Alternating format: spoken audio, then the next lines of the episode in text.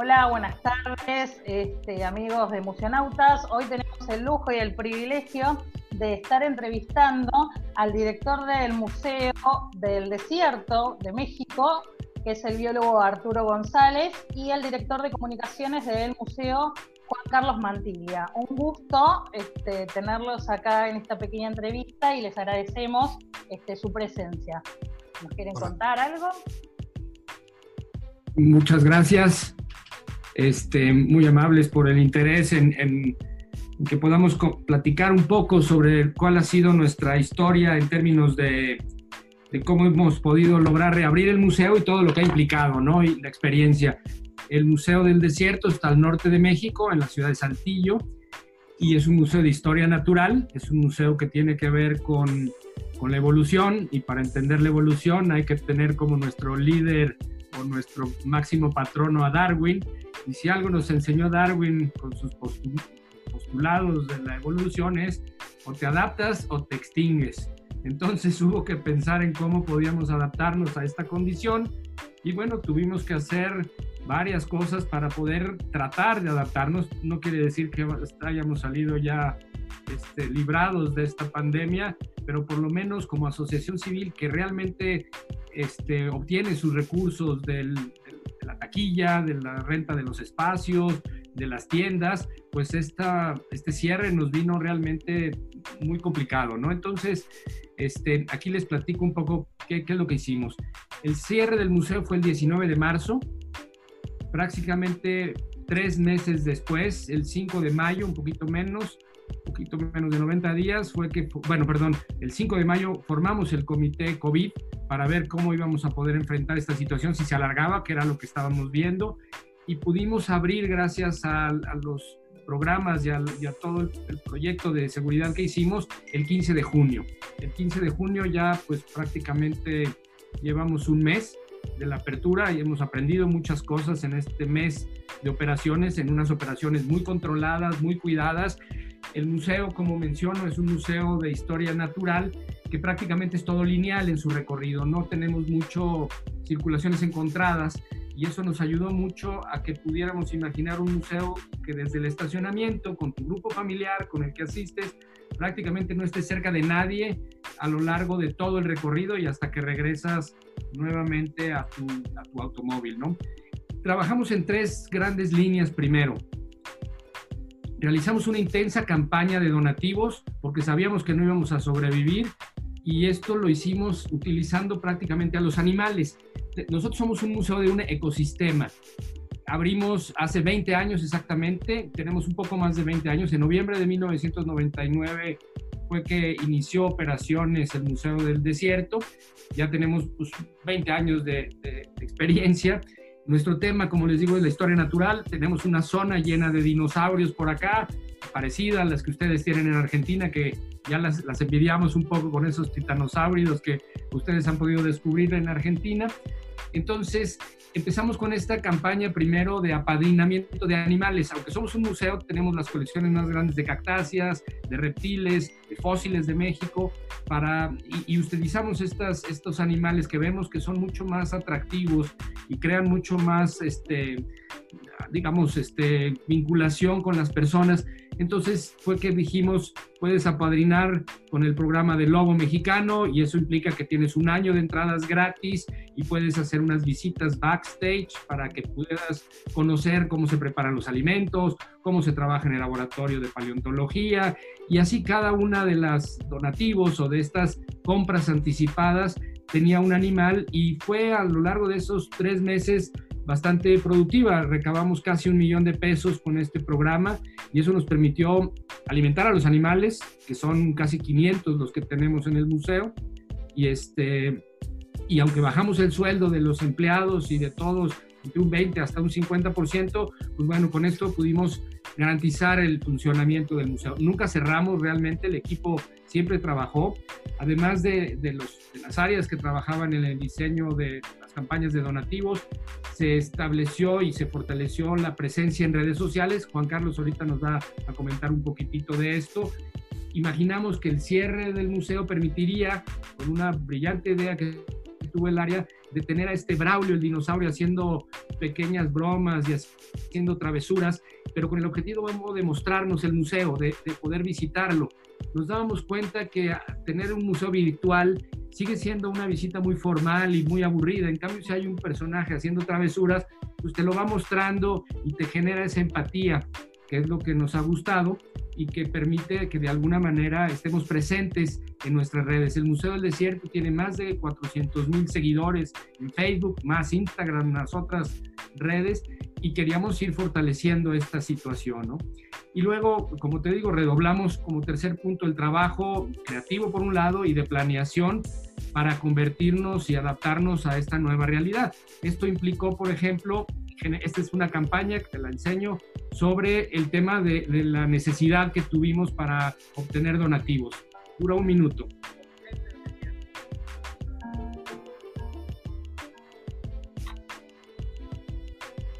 Somos resistentes. Somos naturaleza. Somos cultura. Somos ciencia.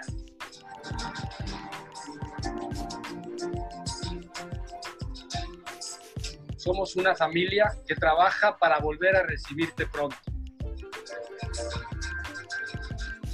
Somos Saltillo. Somos el orgullo de Coahuila.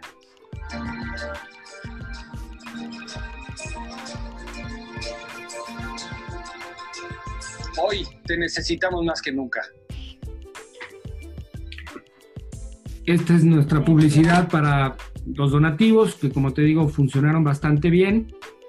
Este, nos permitieron esta recaudación, pero hubo que trabajar muchísimo en este otro eje que era el, el tema de la salud, cómo íbamos a poder abrir y garantizar que no tuviéramos ningún riesgo de contagio, ¿no?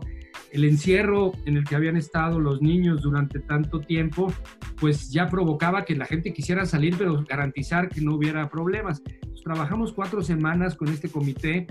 Eh, el gobierno de México generó una serie de certificaciones para todos los que tienen contacto con, espacios públicos y, este, y hubo que certificarnos en esta en estas áreas es el Instituto Mexicano del Seguro Social. Había que hacer dos, dos este, digamos, exámenes y dos certificaciones a las que los 150 y tantos empleados del museo estuvimos participando y lo aprobamos. Digamos, es la que te explica qué es el COVID, cómo se transmite y lo más general.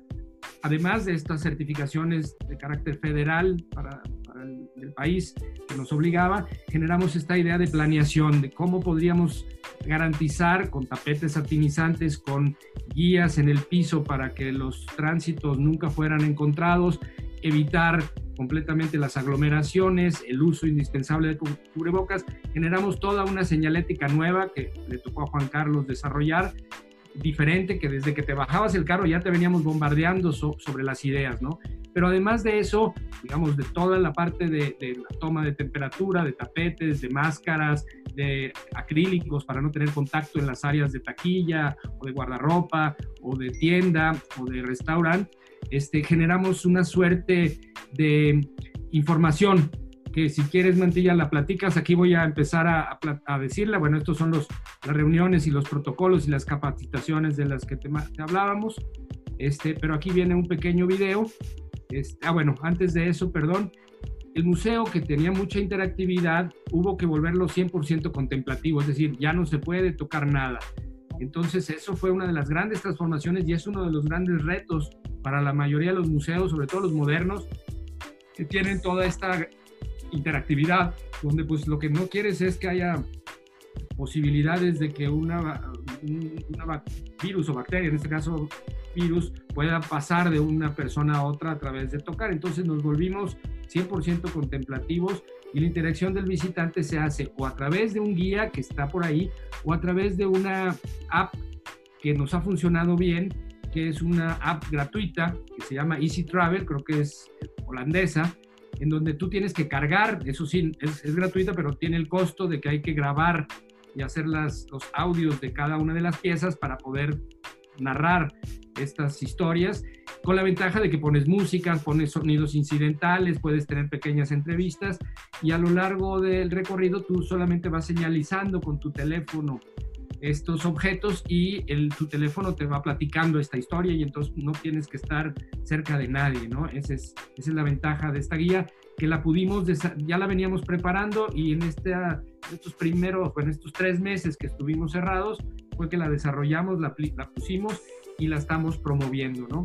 Ahorita más adelante vamos a ver esta campaña en la que quisimos, no sé si ahorita quieres agregar algo, Mantis, pero al igual que cuando haces, cuando te subes a un avión que te dan las instrucciones sobre el uso del cubre, del tapaboca, o sea, de las mascarillas de oxígeno o los, o los chalecos salvavidas, hicimos algo similar. ¿Quieres comentar algo, Mantis, o le procedemos al videito? No, si quieres, este, avanzamos con el video y ahorita ya les hago un, resumen más o menos de lo que hicimos. En Muy bien.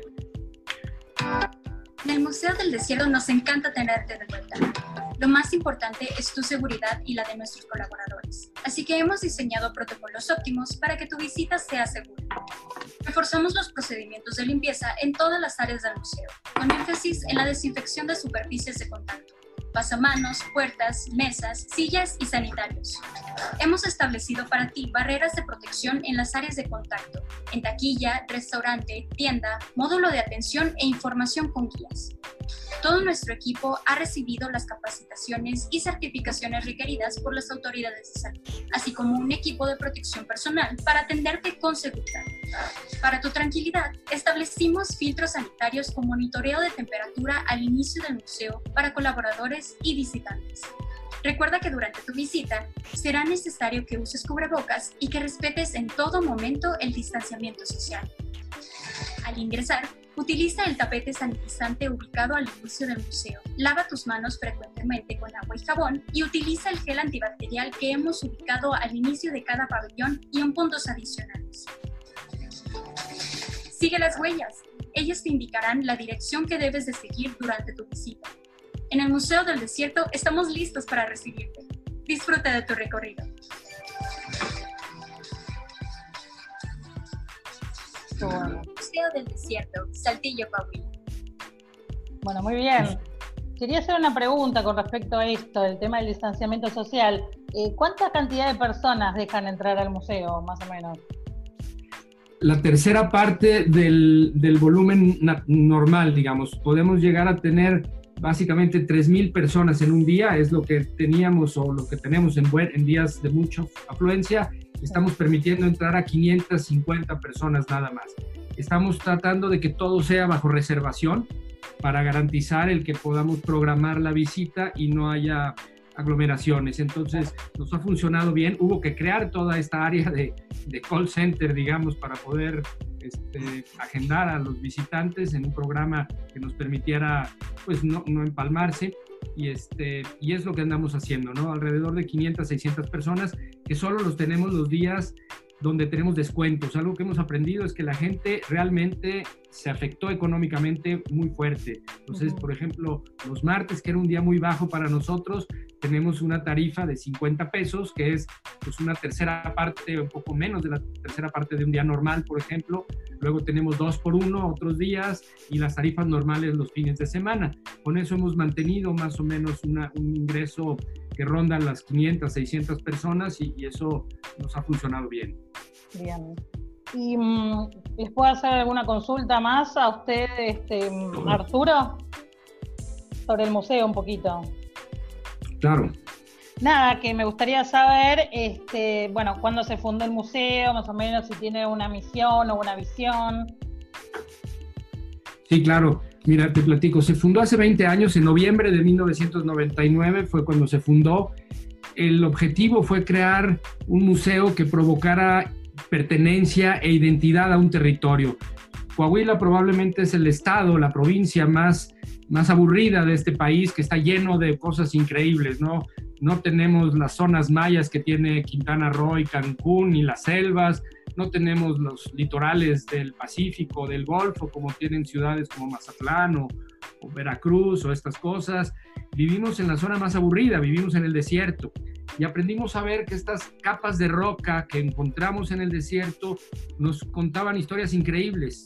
como si leyéramos un libro del pasado y veíamos que, bueno, hoy somos un desierto árido donde los cactus son lo principal, pero en el pasado fuimos un mar profundo donde habitaban grandes reptiles marinos y en otro momento fuimos una selva con dinosaurios de grandes tallas y luego fuimos un bosque y una pradera y ahora somos un desierto. Entonces contamos esta historia a lo largo de un recorrido de casi este, 5.000 o 6.000 metros de exposiciones internas, inside, digamos, en, dentro de, recintos. Y también tenemos lo que llamamos el desierto viviente, que es todos esos animales con los que convivimos en nuestro ecosistema y a los que necesitamos cuidar o poner atención porque pues entre el calentamiento global, que es un proceso natural y artificial que estamos provocando, la destrucción de los hábitats y el daño a los animales, pues estamos poniendo en grave riesgo a muchos animales, como el lobo mexicano, que llegó a haber nueve lobos en todo el planeta, o el borrego cimarrón, y hemos ahí enfocado muchas de nuestras este, cuidados, ¿no? En aquellos seres que están en mayor peligro de extinción. Pero lo interesante o lo lo que yo celebro mucho es que hace 20 años se nos, ocurriera hacer un museo sobre un ecosistema, porque en el ecosistema convivimos todos y el museo se vuelve una suerte de termómetro para que animales que llegan atraídos por los bomberos o por protección civil o por las secretarías de ecología pues en el museo tienen unos recintos donde pueden ser cuidados por veterinarios con una clínica especializada en vida silvestre y luego regresados a, donde el hábitat tiene las mayores posibilidades de recibirlos. Entonces, esa es una de las funciones que gobierno no lo hace por, lo complicado que es que trabajen entre instituciones, pero nosotros sí podemos hacer todo este proceso de si los animales pueden regresar a, estados silvestres, pues nos abocamos a esto. Pero claro, trabajamos mucho en los temas de investigación. Más que un museo, somos un centro de investigación en fósiles, en paleontología, en cactáceas, tenemos también un área importante, en reptiles vivos tenemos un área muy importante. Entonces, pues tenemos como una suerte de, centro de investigación para conocer el entorno donde habitamos y mostrarlo al público. Estamos muy convencidos de que si acortamos la distancia entre la investigación y la divulgación, podemos realmente pasar una estafeta para que más mentes se pongan a pensar en lo que nuestros científicos están tratando de entender. A lo mejor en paleontología sobre si migraban o no migraban en grupo los dinosaurios, o si cuidaban a sus crías, o si eran de sangre fría o caliente. Y esa evidencia que descubrimos poco a poco, pues es la que nos va acercando a entender más cómo eran estos animales y, y cuál era su, su situación. Entonces el museo nace y crece y se establece ya como uno de los, de los lugares más atractivos de nuestro territorio de Coahuila, gracias a, este museo, ¿no? Un museo que te enseña el desierto con sus joyas actuales, como son algunos oasis y manantiales que todavía existen, con cuevas maravillosas como la cueva de Naica, que es esta cueva de cristales que está en este mismo desierto, pero también con un trabajo mucho hacia los animales y hacia las situaciones actuales que estamos viviendo, de incendios, de, de deterioro de, zonas, y eso ha ayudado mucho a generar esta pertenencia y esta identidad en nuestra comunidad y, ser, pues, felizmente habitantes del desierto, ¿no? Sí, es muy interesante porque ya deja de ser el museo que investiga y expone las piezas sino que es un museo un poco más complejo, ¿no? Como un centro de investigación y conservar y concientizar sobre, bueno, el tema del ecosistema este que usted me hablaba, este, bueno, de, protegerlo, ¿no? Porque es tan importante como las piezas este, o los objetos que están en el museo. Eso la verdad que es muy interesante. Mucho, tenemos cuatro grandes pabellones y van, como decía, todos ubicados en el tiempo. El primero es el, desierto y su pasado y te va dando una historia de qué nos enseñan estas capas de roca que vemos aquí. El segundo tiene que ver con el hombre y su llegada al desierto y su desarrollo en el desierto. El tercero es un tema que tiene que ver de la era del hielo y los ecosistemas actuales del desierto. Y el cuarto tiene que ver con los ecosistemas del desierto, perdón. Es donde tenemos todo el herpetario, un biodomo. Y después sales a cada uno de los de los lugares donde tenemos a los animales y cada animal tiene un museo. No tenemos cédulas, tenemos el Museo de los Osos, donde explicamos la historia de los osos, con fósiles de osos, con evolución de los osos, pero una pared es prácticamente la vista hacia, hacia el albergue de los osos, ¿no? Entonces, los osos, los borregos, los cánidos tienen sus museos también porque los queremos presentar como piezas de museo. Los osos no, tienen, no son osos, tienen sus nombres, es payaso, es melina, que llegaron de unas situaciones de, solo, de circos muy maltratados, entonces los vuelves piezas de museo, es decir, no es un oso, es Melina, la osa pequeña que llegó, que le dio tétanos de pequeña, que nunca pudo tener bebés, que tiene su pareja que es payaso, y eso hace que la comunidad vaya creciendo con estos ejemplares y vaya enamorándose de ellos, y eso ha sido muy importante. Algo fundamental para nosotros, y es otra de las cosas que hay que mencionar, es que desde hace prácticamente 15 años, el museo tiene convenios de colaboración con museos muy importantes, eh, sobre todo en Alemania, en Suiza, en Estados Unidos, en Brasil tenemos algo, en, Estados, en, en España, y eso ayuda mucho a que colaboremos y a que podamos estar más este, más eficientes, en, sobre todo en la producción de artículos científicos, que es la manera en la que se construye la ciencia, ¿no? Entonces, es como podemos determinar si es una nueva especie o no, pudiendo comparar nuestra, nuestros descubrimientos o nuestros fósiles con fósiles que tengan en Alemania o en Estados Unidos o en Suiza. Y, colaborando con ellos hemos podido llegar a publicar pues, más de 300 artículos científicos, muchos de ellos sobre nuevas especies tenemos casi una docena, más de una docena de nuevos dinosaurios, digamos que a todos les hemos puesto el nombre de nuestra provincia, como tenemos uno que se llama Coahuila-Ceratops magnacuerna, que es un, uno de estos ceratópsidos con cuernos en la cara, que son cuernos muy grandes, por eso se llama magnacuerna, pero es Coahuilasaurio porque es, digo Coahuila-Ceratops porque es este, justo con referencia a la provincia, ¿no? Otro que se llama Belafrons coahuilensis, que tiene una como vela en su cabeza, entonces se llama el dinosaurio de la vela coahuilense, digamos, ¿no? Entonces, eso ha ayudado a que los políticos también vean que tienen ventajas el que podamos anunciar estos, estos este, elementos de esta forma y que nos generan esta identidad y esta pertenencia los equipos de fútbol, se llaman ya como este tipo de animales. Entonces, se va creando este proceso de identidad que es importante porque hace años decíamos, bueno, es que estamos en la provincia más triste, ¿no? No estamos en donde hay selvas o bosques o ríos y vivimos en un desierto. Sin embargo, hoy, pues la gente está contenta de dónde vive y fascinada de aprender todo lo que el desierto nos puede enseñar, sobre todo en el tema del uso del agua, ¿no? De, de cómo hay animales que nunca toman agua, y cómo los cactus pierden sus hojas para transformarlas en espinas, se vuelven como acordeones para, para hacerse reservorios de agua en épocas complejas. Y de alguna manera eso nos ha traído muchas satisfacciones y nos hemos posicionado ya como el atractivo más importante de acá del norte de México. Hicieron como una resignificación de lo que es el desierto, lo hicieron como un poco más, este, no digo entretenido, pero más dinámico, contando, bueno, lo del ecosistema, lo de los fósiles que se encontraban, me encantó eso. Y bueno, eh, justo usted había dicho que mm, trabajan colaborativamente con otros museos, o sea, de otros países, y de México también tienen algún tipo de red así de comunicación entre los museos. Sí, claro, somos parte de la Asociación Mexicana de Museos de Ciencia y Tecnología. Justamente esta presentación que acabo de compartirte la hicimos para compartirla con estos otros museos que ninguno ha abierto todavía, platicándoles cómo había sido nuestro proceso. Claramente estamos en riesgo de que si se empieza a hacer un contagio mayor, vamos a tener que volver a cerrar. La idea es que no nos suceda esta situación, pero bueno, por lo pronto nos dio la oportunidad de, seguir sobreviviendo, que para nosotros será fundamental en este sentido, ¿verdad?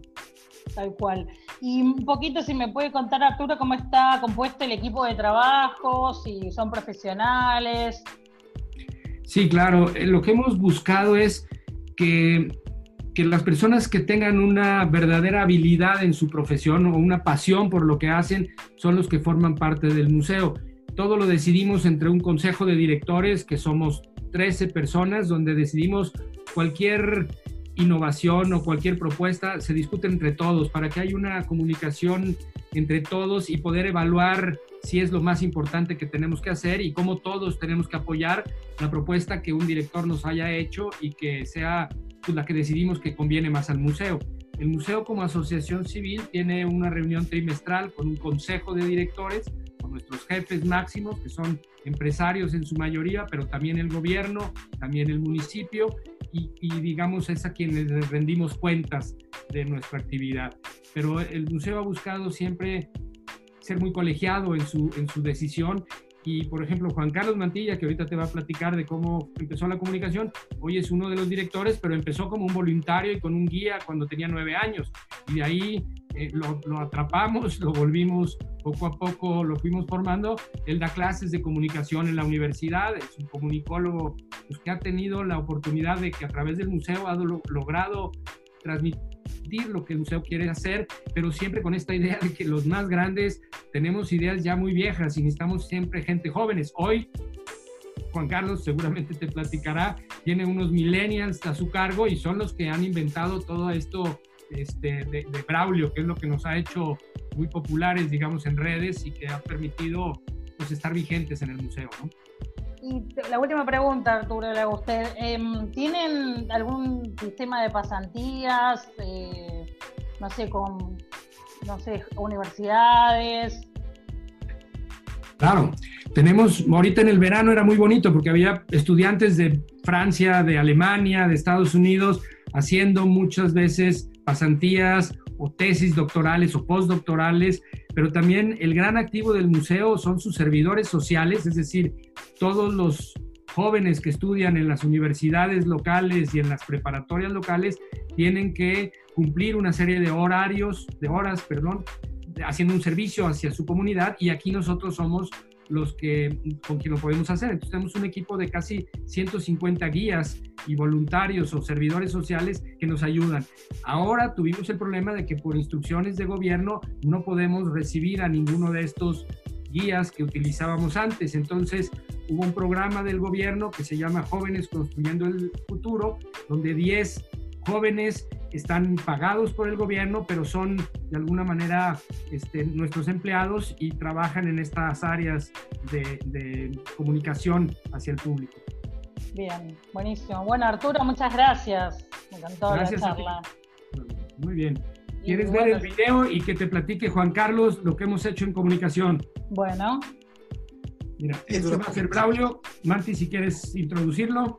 Sí, bueno, Braulio es este, una idea que surge en el Departamento de Comunicación. Nosotros ya habíamos tenido la experiencia previa del H1N1, que fue en 2011, entonces en aquella ocasión también tuvimos que cerrar el museo. Este, entonces sabíamos que la cosa se venía pues, bien difícil, que eventualmente tendríamos que cerrar. Entonces, en una de las juntas previas que tuvimos con los directores y con los gerentes del museo, eh, presentamos esta propuesta que tuvimos en el departamento y básicamente fue pensar cómo íbamos a mantener el contacto con nuestros visitantes. El museo cerrado, pues la única manera que íbamos a tener, que íbamos a poder hacerlo era a través de, de las redes sociales, ¿no? que para el museo han sido súper importantes. Eh, antes nosotros, por ejemplo, hacíamos este, campañas muy bonitas, pero a la hora de que queríamos sacarlas este, a espectaculares, televisión y tal, pues el, la, los costos eran altísimos, ¿no? Entonces, la ventaja que nos dio las redes sociales es que llegamos directamente a los teléfonos de nuestros visitantes y tomando en cuenta que más del 90% de los contenidos se ven básicamente en los teléfonos, ¿no? Entonces, pensando qué íbamos a hacer para toda la parte de, la, pandemia mientras estuviéramos cerrados, eh, dijimos, ¿sabes qué? Bueno, pues nuestra presencia en redes tiene que incrementarse, o sea, tenemos que subir más videos, hacer más lives, videos 360, etcétera y se nos ocurrió este, comprar una botarga de dinosaurio. En realidad la idea es como muy básica, ¿no? O sea, compramos algo que lo puede comprar cualquier persona en internet, pero le dimos el plus de las historias que podía estar viviendo Braulio dentro del museo.